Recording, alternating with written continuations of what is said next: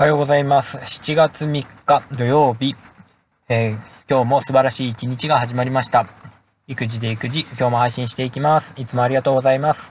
このチャンネルでは自分も子供も共に成長しようというコンセプトのもと、育児短時間勤務の実際や子育て中の学びを配信していきます。よろしくお願いします。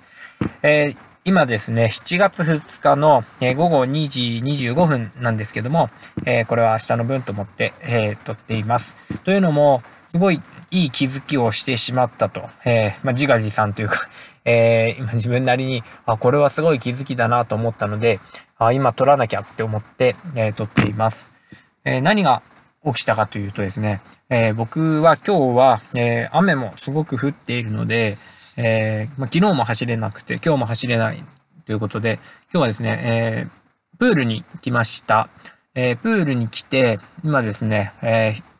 まあ、全部で2キロぐらい泳いだと思うんですけど、まあ、そのうちの1キロをえ続けてですね、泳ぎました。えー34歳になって1キロ続けて泳げるなんてなんかですねあんまりこう思ったこともなかったし、えープールに行く時って大体子供と一緒に行くんで、まあ、25メートルとか、えー、と50メートルぐらいをこうねあのちょっとこう泳ぐことはあってもなかなか長距離で泳ぐことって最近してなかったななんてことを思いました。で、僕、あの、シュノーケルつけて海にも、海に潜るっていうか、海に浮かぶのが大好きなんで、その時ね、結構泳ぐから、えー、まあ、泳ぐのもね、好きだし、長く泳げたらいいななんて思ってたんですけど、今日1キロ泳げて本当に良かったななんて思ってます。で、1キロ泳いでて、あることに気づきました。で、その、まあ、その気づきを今ちょっと録音したいなと思って、えー、まあ、前の話2分もしちゃったんですけど、それは何かっていうと、吸うことよりも出すことが大事だなって思ったんです。えー呼吸の話なんですけど、えー僕たちってこう苦しくなると吸うことばっかりこう意識してきたり、辛い時ってこう、ってこう吸うことに意識がいくんだけども、こう出すってこと？水中の中で息をふーっと吹くってことが、がすごく大事だなってことに、今日1キロですね、こう泳いでる中で気づいたんですよね。で、しっかり出すことによって吸う。そして、なんかこう体の中にある、なんかこう疲れた空気感って、空気感っていうか空気っていうか、えー溜まっていくものをこう、さらにさらに循環させることによって、えー、何ですかね、体力がすごく持つっていう感覚になったんですよね。で、まあ、1キロ泳いでもまだ泳げそうな気分っていうか、えー体力的にも良かったし、で、あと体の疲れ具合が全然違かったんですよね。最初100メートル、200メートルぐらい泳いだ時結構力任せに泳いでて、めちゃめちゃ疲れたんですけど、なんかだんだんだんだん力抜けてって、さらに呼吸の、こっちの、個の方をですね、吸う、吸う方じゃなくて出す方に意識を向けたら、なんか水の中に、ですごく軽くなった、水に慣れたような気持ちになって、なんかスイスイスイスイスイスイって、早くはないかもしれないですけど、なんかこう、進んでいく感覚があったんです。で、この出すってことが、ああ、大事なんだなっていうことを改めて感じました。えー僕にとってなんか今すごい感動的な発見があるんですけど、まあ、まあそうだろうって思ってる方すいません。で、これを、まあ世の中、世の中っていうか、まあ、自分の生活とか普段の生活に置き換えた時に、僕たちって結構こう取り入れ、体の中に何かを取り入れるってことには、えー意識的に行うけれども、出すってことを意識的に行えていないんじゃないかななんてことを思いました。まあ今もですね、呼吸ですよね。吸う空気があっても、なんかこう吐く空気に意識が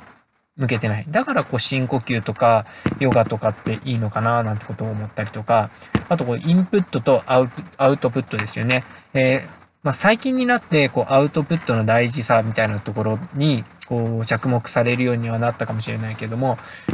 知識を取り入れていくばっかりで、えーそれをまあ言葉にしたり、えー何かこう行動にしたりってことをなかなかしないできたななんてことを思っています。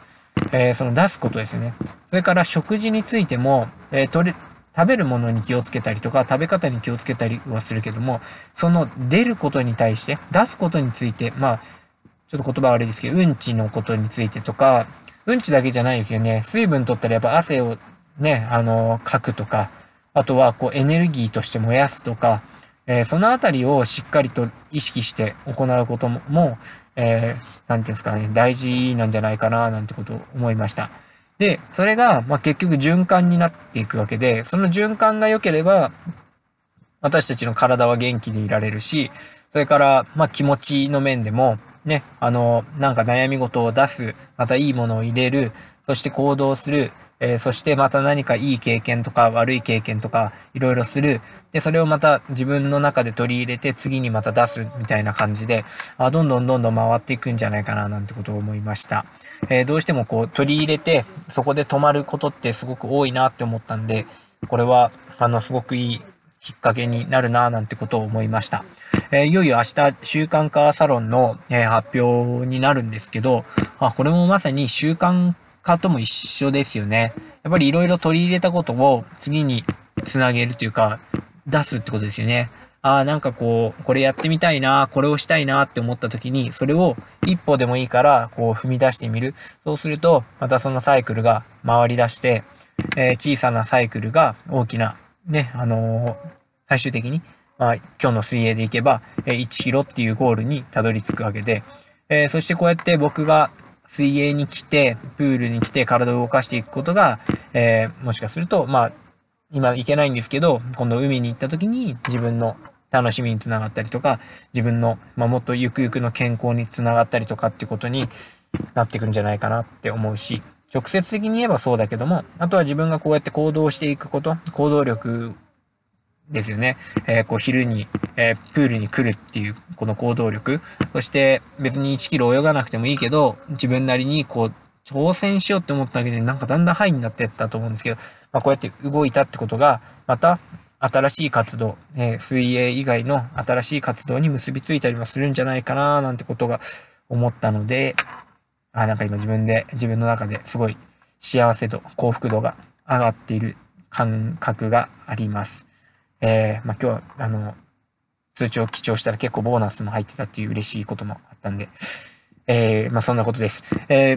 今日はなんか今、すごくいい気持ちなので、えー、撮ってみました。えー、自分が上機嫌でいられる、いい気持ちでいられるってことはもうめちゃめちゃ大事だと思ってるんで、えー、この放送は本当に僕の中でも、えー、嬉しい気持ちを、えー、発信するっていうことになりました。えー、この発信を通してまた次の幸せにつながってくれたらいいななんてことを思っています。えー、すいません。なんか嬉しいテンションでいっぱい話してしまいましたが、聞いてくれてありがとうございました。ではまた明日、えー、マイチャルサロンの発表ありますので、ぜひ興味ある方、えー、連絡ください。えー、明日の発表も頑張りたいと思います。では、お先に失礼します。